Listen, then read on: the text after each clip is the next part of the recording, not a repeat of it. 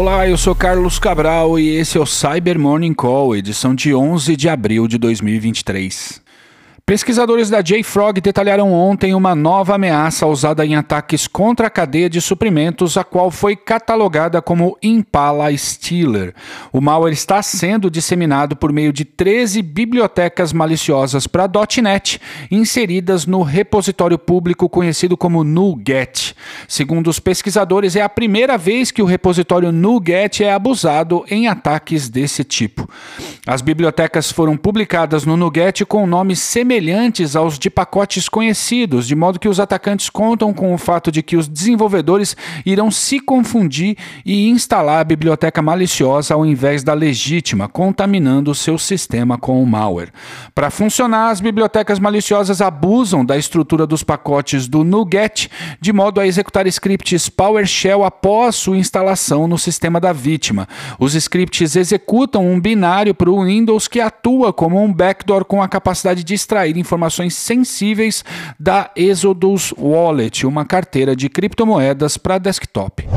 E o pessoal da Sai Firma publicou uma espécie de dossiê sobre o grupo de adversários rastreado como Ares, o qual atua na negociação de dados extraídos de corporações e instituições públicas. Os adversários costumam anunciar a venda de bases de dados das mais variadas, como e-mail, telefone, passaporte, criptomoedas, arquivos de empresas, dentre outras.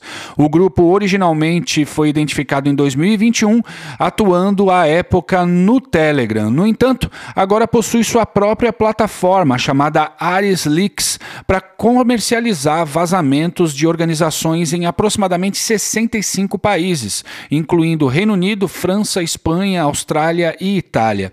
Segundo o documento, além da sua própria plataforma de vazamentos, o Ares lançou no início desse ano um fórum para que outros adversários possam compartilhar vazamentos, exploits e tutoriais.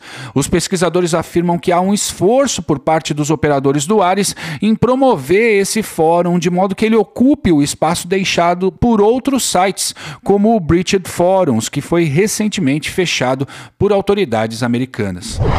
E repercutiu na imprensa especializada ontem um documento da Microsoft sobre uma campanha de sabotagem recentemente protagonizada pelo grupo iraniano Mercury, também catalogado pela indústria de cibersegurança como Muddy Water, e que nessa ocasião estava operando em parceria com outros adversários classificados como um cluster de atividades e rastreado como Dev 1084. E aqui vale a pena deixar um pouco mais claro o que são esses clusters de atividade. Veja seja, não é sempre que as entidades que analisam as atividades de adversários conseguem juntar todas as peças sobre um determinado grupo, enumerando, por exemplo, todos os elementos de sua infraestrutura, suas ferramentas e suas táticas e técnicas.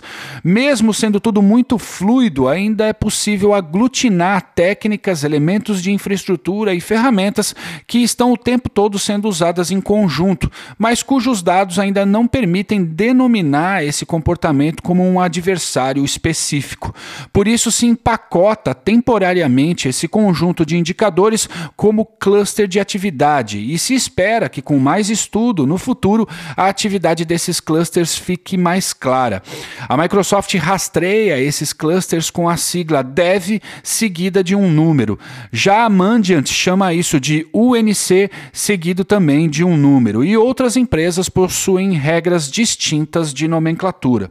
Voltando à pauta, segundo os pesquisadores da Microsoft, os ataques do Mercury em parceria com o Dev 1084 se iniciaram a partir da exploração de vulnerabilidades conhecidas que proporcionaram o acesso inicial para que os adversários pudessem escanear a rede do alvo, estabelecer persistência, se movimentar lateralmente e extrair informações sensíveis, como credenciais e outros dados que possam abrir o caminho para outros ataques. A partir daí começaram as atividades destrutivas em que o Dev 1084 e o Mercury abusaram de credenciais privilegiadas para disseminar ransomware via GPO, criptografando dados armazenados em servidores on-premises e depois eles migraram para ambientes em nuvem das vítimas, excluindo instâncias e backups em ambientes baseados no Azure.